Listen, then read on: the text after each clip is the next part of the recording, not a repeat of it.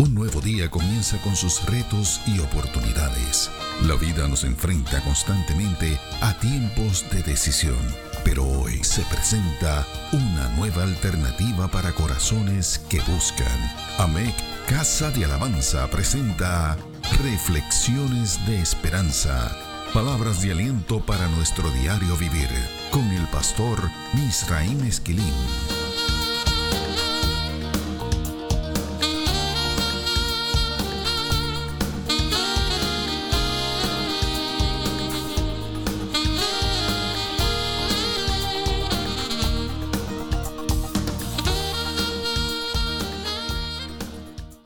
Dios te bendiga. Te habla el pastor Misraim Esquilín. El análisis de las narrativas del traslado del arca del pacto a Jerusalén nos ha colocado ante la necesidad de reflexionar acerca del proceso de formación y de la personalidad de los seres humanos que Dios llama para tareas como esta. Ya sabemos que existía un plan profético con el lugar escogido para trasladar el arca, Sión. También sabemos que Dios estaba alineando a David con ese mover profético, dándole a escoger entre seguir trabajando en lo cotidiano o comenzar a trabajar en lo extraordinario. David salió de la cueva de Adulam y decidió escoger esto último, lo extraordinario de Dios. Es cierto que en el camino se cometieron errores graves, con precios a pagar muy elevados. También es cierto que el Señor le permitió a su siervo arrepentirse de su pecado enmendar sus errores y afinar las motivaciones de su corazón. Esto último es vital para cualquier ser humano que quiere alinearse con los programas y los procesos de Dios. Hay que ser conscientes de que cometeremos errores. No es que los podemos cometer, vamos a cometer errores. Cuando esto suceda hay que regresar a la mesa de trabajo y en primer lugar hay que arrepentirse. Luego de esto hay que evaluar lo que nos ha sucedido y enmendar nuestras acciones. Al mismo tiempo, hay que identificar cuáles fueron las motivaciones que nos condujeron a cometer ese error. Esto se hace pidiendo al Señor que nos permita arrancar del corazón las motivaciones que no le agradan o que no deben formar parte de nuestros procesos de vida. Esto tiene que incluir abrazar las motivaciones correctas y eliminar las motivaciones alternas que podamos encontrar en este proceso de análisis. Esta reflexión procura trabajar con esto último, las motivaciones alternas que podemos albergar en el corazón. No todas son incorrectas ni pecaminosas, pero tenemos que ser capaces de identificarlas y lidiar con estas. Nosotros conocemos la motivación central que existía en el corazón de David. Ahora bien, tal y como hemos mencionado, lo que David conocía acerca de Dios debió haberle llenado de profunda reverencia. Él debió haber estado motivado por su deseo de que Dios repitiera las acciones portentosas que había desplegado en el pasado en medio de su pueblo. Esto es, señales y prodigios para que las nuevas generaciones del pueblo de Israel pudieran conocer a Dios. El anhelo de ver evidencias de la compasión de Dios en medio del enojo provocaría que la tierra entera se llenara de alabanza, como dice el profeta Habacuc. No hay duda de que el deseo más vehemente de este joven rey era conseguir que el símbolo de la presencia de Dios pudiera estar en donde Dios quería que estuviese, en Sión. Las reflexiones anteriores nos han permitido identificar no menos de cinco posibles motivaciones alternas en el corazón de David. Debemos detenernos a analizarlas. En adición, a esta experiencia de querer llevar la presencia de Dios para que el pueblo la pudiera conocer y que estuviese disponible en Sion. Nosotros hemos visto que David pudo haber estado ansioso por traer de vuelta el arca del pacto a Jerusalén. No olvidemos que esta era para Israel el símbolo más noble e intenso de la gloria de Dios y que había sido desatendido por muchos años. Así lo dice Primera de Crónicas capítulo 13 y verso 3. La ansiedad es un componente habitual en los procesos decisionales de los seres humanos. Esta generalmente está presente en mayor o menor grado en casi todos nuestros procesos para la toma de decisiones. No nos debe asombrar que la encontremos en el primer ejecutivo de una nación, especialmente cuando éste solo tenía 30 años de edad. Así dice 2 de Samuel capítulo 5 y verso 4. Conociendo esto, entonces el problema nunca debe ser la ansiedad per se, y sí el nivel de control que nosotros le permitamos tener sobre nosotros. Así como lo hemos dicho antes, esa ansiedad le llevó a olvidar requisitos escriturales que no admiten transacción y a sustituirlos por modelos paganos que no habían dado buenos resultados. Esa no es una buena ruta para el desarrollo de las tareas ministeriales que Dios nos asigna, y mucho menos un proceso educativo adecuado. En segundo lugar, otra motivación pudo haber sido el deseo de David de querer compararse favorablemente con uno de los reinos que había sojuzgado a las tribus de Israel durante algunos siglos, los filisteos. No olvidemos que fueron ellos los primeros que usaron un carro tirado por vacas para trasladar el arca. Quizás David hasta se comparó con los estilos de gobierno de Saúl. Ese rey recibió la invitación para ser monarca de Israel, acompañado de señales tales como danzar y profetizar entre los profetas. Así aparece en Primera de Samuel capítulo 10, los versos del 5 al 10. ¿Sabía usted que esa es la primera ocasión en la que se identifican comunidades de profetas en el texto de Reina Valera, entendamos esto bien. Quizás David tenía como una motivación alterna compararse con ese rey. Si Saúl dio inicio a su llamado danzando y profetizando, él podía hacer lo mismo. En otras palabras, la motivación provocada por el deseo de ser como los demás y de hacer lo que otros han hecho o están haciendo. Esta motivación tampoco es correcta, porque cada llamado posee su propia huella digital. Dios no repite los modelos ni las experiencias de llamado, mucho menos si los modelos que se abrazan van en contra de lo que enseña la palabra de Dios. Por lo tanto, cuando la motivación es parecerse a alguien, los resultados tienden a ser incorrectos e inadecuados. En tercer lugar, vimos que otra probabilidad ínfima pero real es que llevar el arca del pacto a Jerusalén implicaba subir al monte de Sión.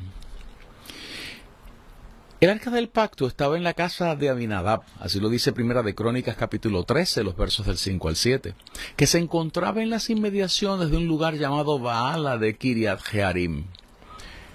Este lugar, con toda probabilidad, era una fortaleza de los Gabaonitas, que se encontraba en la frontera entre Benjamín y Judá, de frente a una guarnición de los filisteos.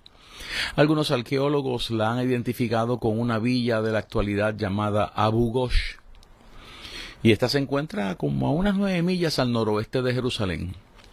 La Biblia dice que el arca del pacto estuvo 20 años en esa casa. Llevar el arca del pacto al monte de Sión desde ese lugar implica algo más que caminar nueve millas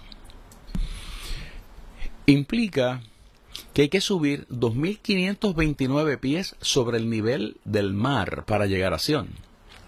Es lógico pensar que esta tarea es, por mucho, menos complicada si el peso es cargado por bueyes que alan una carreta en vez de ir sobre los hombros de unos levitas.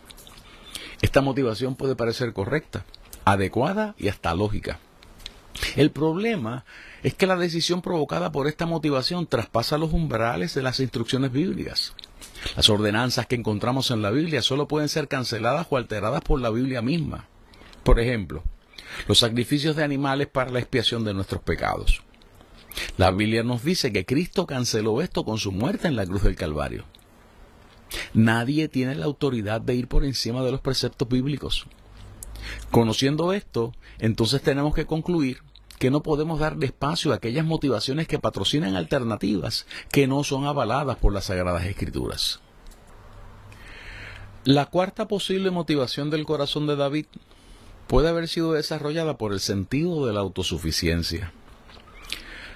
Los textos bíblicos nos dicen que David admitió que no había consultado a los sacerdotes para hacer este traslado. Escuche bien lo que dice la palabra del Señor en Primera de Crónicas capítulo 15, los versos del 11 al 14. Y llamó David a los sacerdotes Sadoc y Abiatar, y a los levitas Uriel, Asaías, Joel, Semaías, Eliel y Aminadab. Y les dijo, Vosotros que sois los principales padres de las familias de los levitas, santificaos vosotros y vuestros hermanos, y pasad el arca de Jehová, Dios de Israel, al lugar que le he preparado. Pues por no haberlo hecho así vosotros la primera vez, Jehová nuestro Dios nos quebrantó, por cuanto no le buscamos según su ordenanza. Así los sacerdotes y los levitas se santificaron para traer el arca de Jehová, Dios de Israel. Esa es la versión de Reina Valera de ese capítulo 15 de Primera de Crónicas. Hay que comprender que esta decisión no la tomó el pueblo, la tomó David. Por lo tanto, es de su entera responsabilidad. David admitió en este pasaje bíblico que no solo no había consultado a los sacerdotes para esto, él no buscó al Señor según la ordenanza. Así dice la palabra. No le buscamos según su ordenanza. Pero hay más. La narrativa que describe el primer intento para trasladar el arca del pacto no describe que Ahío y Usa se hayan santificado para realizar este traslado. Escúcheme muy bien. El manejo de las cosas santas requiere santificación y preparación. A base de lo que hemos visto hasta aquí, es obvio que esta motivación, la autosuficiencia, tampoco debe encontrar espacio en nuestros corazones. Escuchemos algunas cosas que nos dice la Biblia acerca del consejo versus la autosuficiencia. La Biblia dice en Proverbios 1.5 que hasta los entendidos adquieren consejo. En Proverbios 8.33 que hay que atenderlo y ser sabios. En Proverbios 12.15 que es sabio obedecer el consejo. La Biblia dice que el que menosprecia el consejo encontrará pobreza y vergüenza. Proverbios 13, 18. Y que los pensamientos son frustrados en donde no los hay. Eso lo dice Proverbios 15, 22. La Biblia dice que en el corazón del hombre hay muchos pensamientos, entiende usted, motivaciones. Pero el que escucha el consejo y la corrección llega a la vejez como un hombre sabio, porque el consejo que permanece es el del Señor. Así está en Proverbios 19, los versos 20 y 21. Es más, la Biblia dice que los pensamientos se ordenan con el consejo. Proverbios 20, 18. Hay mucho más, hay mucho más acerca de este tema. Oiga lo que dice Proverbios 11 y verso 14. Donde no hay dirección sabia, caerá el pueblo, mas en la multitud de consejeros hay seguridad. Oiga lo que dice Proverbios 24 y verso 6. En la multitud de consejeros está la victoria. Hay que buscar el consejo. Hay que buscar el consejo. La autosuficiencia no es una buena motivación. Hay una quinta posible motivación alterna en el corazón de David la vamos a llamar los lastres de su pasado. La Biblia nos dice que David estableció un prerequisito para aceptar la oferta de Abner, ser rey de Israel. Abner había sido general de los ejércitos de Saúl, así está en 2 de Samuel capítulo 2 y verso 8. Este hombre había decidido que un hijo de Saúl, Isboset, sería el rey de Israel. Eso lo encontramos en 2 de Samuel, capítulo 2, los versos del 8 al 9. La Biblia dice literalmente que Abner lo hizo rey sobre muchos lugares y hasta le estableció una capital en Mahanaim. Abner e Isboset se pelearon por una acción inmoral de Abner y esto le llevó a este general a acercarse a David para ofrecerle un pacto y facilitar que el dulce cantor de Israel, como llama la Biblia David en 2 de Samuel 23 y verso 1, se convirtiera en rey de la nación. Es en este contexto que David establece un prerequisito. Tenían que devolverle a Mical su primera esposa. Oiga cómo narra esto 2 de Samuel capítulo 3, los versos del 13 al 14. Y David dijo, Bien, haré pacto contigo, mas una cosa te pido. No me vengas a ver sin que primero traigas a Mical, la hija de Saúl, cuando vengas a verme. Después de esto envió David mensajeros a Isboset, hijo de Saúl, diciendo, Restitúyeme mi mujer, Mical, la cual desposé conmigo por cien prepucios de filisteos. ¿Sabe una cosa? Esta fue una decisión trágica, porque afectó a David y afectó a Mical. Las historias de Mical y de David hacen palidecer a cualquier novela de la posmodernidad. Mical era la menor de las hijas de Saúl, rey de Israel. Aparece registrado así este dato en 1 de Samuel capítulo 14 y verso 49. Ella fue ofrecida a David como esposa luego de que éste derrotara a Goliat. Este fue uno de los premios ofrecidos por Saúl a la persona que pudiera derrotar a ese gigante. Oiga lo que dice la Biblia. David pregunta qué hay para el que derrote al gigante y se le contesta, al que le venciere, el rey le enriquecerá con grandes riquezas y le dará su hija y eximirá de tributos a la casa de su padre en Israel. Eso está en Primera de Samuel capítulo 17, los versos del 25 al 27.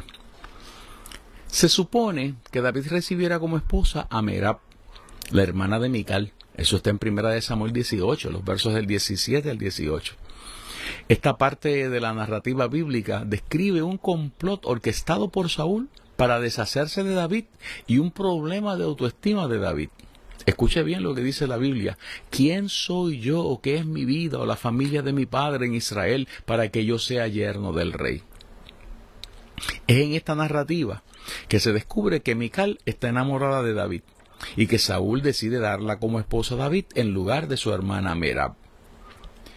Eso está en Primera de Samuel 18, los versos del 18 en adelante. ¿No le parece esto una trama digna de una novela extraordinaria? Pero hay mucho más, hay mucho más. Présteme atención. Saúl decide entonces realizarle una enmienda a la oferta acerca de Goliat y añade que David tiene que ser capaz de matar cien filisteos y traerles los prepucios de estos a Saúl. Así está en Primera de Samuel, capítulo 18, los versos 21 al 25. ¿Por qué David no se negó a hacer una cosa como esta? ¿Sería que su autoestima lo combinó a participar de este acto de brutalidad y salvajismo? Insistimos en que hay que tener mucho cuidado con el nivel de autoestima que tenemos. La Biblia dice en Romanos 12 y verso 3 que nadie debe tener un concepto más alto de sí mismo que el que debe tener. Esto no justifica tener un concepto bajo de uno mismo. Un dato interesantísimo es que el texto bíblico de Primera de Samuel dice que la oferta de Saúl le pareció bien a David, porque se convertiría en yerno del rey, que es lo mismo que ser príncipe del pueblo. Así aparece en Primera de Samuel capítulo 18 y verso 26. O sea, que pasar de ser pastor de un barrio en Belén a ser príncipe en el palacio del rey, muy bien valía matar a los filisteos y mutilar sus cuerpos. ¿Sabe algo? La Biblia dice que David se levantó para cumplir con la tarea antes de que se cumpliese el plazo establecido. Y ella añade que no se limitó a matar cien filisteos, sino que mató y mutiló el doble de ellos, doscientos filisteos. Primera de Samuel capítulo 18, los versos 26 y 27. La historia bíblica continúa diciendo como un corolario que Saúl le dio a Mical como esposa a David pero que el amor de ella hacia el nuevo príncipe le provocó ser enemigo de David todos los días. Versos 28 y 29 del mismo capítulo que hemos citado. Luego de esto, Saúl procura matar a David y es Mical quien le ayuda a escapar para que su papá no la deje viuda. Cuando el padre la interpeló acerca de este suceso, ella decidió responderle con una mentira Así está en primera de Samuel 19, los versos del 11 en adelante. Es obvio que esta mujer se había criado en un ambiente de intrigas, de asesinatos, de violencia y del uso de la mentira. Con el pasar del tiempo, habiéndose recrudecido la lucha entre David y Saúl, este último decidió darle a Mical como esposa a un hombre llamado Paltiel. Segunda de Samuel capítulo 3 y verso 15 lo identifica así. Era hijo de un hombre llamado Lais. O sea que la relación matrimonial de David y Mical había acabado, había concluido. Conociendo esto, ¿qué emociones y recuerdos habían podido estar asentados en el corazón de David cuando establece el prerequisito de que le devolvieran a Mical? Hay muchas posibles respuestas a esta pregunta. Esto significaba quitarle la esposa a un marido. Esto también significaba el reclamo de una propiedad adquirida. Esto también puede ser interpretado como un reclamo que le hacía la sangre que tenía en sus manos, la de 200 filisteos que había mutilado. Cuando leemos la Biblia con estos ojos nos damos cuenta de que el análisis de esta parte de la narrativa bíblica nos coloca de cara a un hombre que ha sido llamado por el Señor, pero que es incapaz de desembarazarse de las experiencias de violencia de su pasado. Esto es trágico, muy trágico, porque esas experiencias violentas pueden convertirse en los cristales con los que se han de mirar la vida y las experiencias novedosas que Dios nos trae cuando venimos a Él. David estaba reclamando uno de sus trofeos, la llave que lo había convertido en príncipe, una de sus conquistas. ¿Sabe algo? Esta motivación estaba completa y absolutamente fuera del propósito de Dios. Hay un dato que se hace extremadamente importante discutir porque nos permite la perspectiva no de David, sino de Mical en toda esta narrativa. La Biblia dice que Palatiel venía llorando detrás de Mical porque no la quería perder. Oiga esto bien, ella no venía llorando, su marido sí. Así aparece en 2 de Samuel capítulo 3, los versos del 15 al 16. Tengo que hacer un paréntesis editorial muy particular para explicar todo esto. El caso de Mical representa una desgracia que pudo ser evitada. A esta mujer se le presenta la oportunidad de subir al monte de Sión y de formar parte de la agenda profética que Dios está ensamblando allí. El viejo hombre que le estaba siguiendo fue enviado de regreso a la vieja casa. Pero ella decidió llevar consigo su vieja naturaleza y esto la desgració. A esto hay que añadirle que Mical fue llamada a Sión por las razones equivocadas. La Biblia dice que ella perdió su capacidad para producir vida en esta experiencia. Es muy probable que ella hubiera estado esperando que David se comportara como Saúl su padre y no como el hombre que Dios quería que David fuera. Esta interpretación representa un reto para el análisis teológico, para el bíblico y para el análisis de la teoría de familia, desde las coyunturas de esas mismas teorías, las teorías de familia. Mical nunca pudo superar la casa de su padre, ni las conductas aprendidas. Es por esto que Mical no pudo alcanzar bendición en Sión. Tan solo consideremos que un hijo de Mical pudo haberse convertido en heredero al trono de David. Estas oportunidades se perdieron debido a su incapacidad para comprender las dimensiones proféticas que tenían todas las experiencias y las dimensiones de adoración que se estaban desatando en el traslado del arca del pacto a Jerusalén. Hay que considerar que ella no lo rechaza por danzar, no, ella no rechaza a David por danzar, sino por no comportarse como un rey. El texto dice que David tenía puesto un efod sacerdotal cuando danzaba para Dios. Además, hay que considerar que ella había sido removida de su lugar para devolverla a un príncipe que asesinó y mutiló cuerpos por ella. O sea, que ella no tenía discernimiento espiritual de lo que Dios estaba haciendo y de lo que quería hacer con su pueblo a través del nuevo rey de Israel. Es muy interesante conocer que Dios le permite algunas victorias a David antes de que él enmendara todo esto y de que pudiera traer el arca del pacto a la ciudad santa. Dice Primera de Crónicas capítulo 14, los versos del 9 al 12. Y vinieron los filisteos y se extendieron por el valle de Refaim. Entonces David consultó a Dios diciendo, ¿subiré contra los filisteos? ¿Los entregarás en mi mano? Y Jehová le dijo, sube, porque yo los entregaré en tus manos. Subieron pues a Baal Perasim y allí los derrotó David. Dijo luego David, Dios rompió a mis enemigos por mi mano, como se rompen las aguas. Por esto llamaron el nombre de aquel lugar Baal Perasim y dejaron allí sus dioses y David dijo que los quemasen. Escuche esto bien. Lo que está sucediendo aquí es que Dios puede continuar exhibiendo su misericordia sobre nosotros en el ínterim de los procesos en los que trabajamos con el arrepentimiento, las evaluaciones de lo que nos ha sucedido y los procesos para enmendar nuestras acciones. Estas victorias no son una licencia para eximirnos de realizar estas tareas para poder ser capaces de llevar la gloria de Dios sobre nuestros hombros. Examinemos nuestras motivaciones, particularmente las motivaciones alternas que han podido albergarse allí. Vamos al arrepentimiento, vamos al análisis de esta, vamos a la evaluación de lo que nos ha sucedido y vamos a enmendar nuestras acciones en el nombre del Señor. Reflexiones de Esperanza fue una presentación de AMEC Casa de Alabanza. Somos una iglesia de presencia.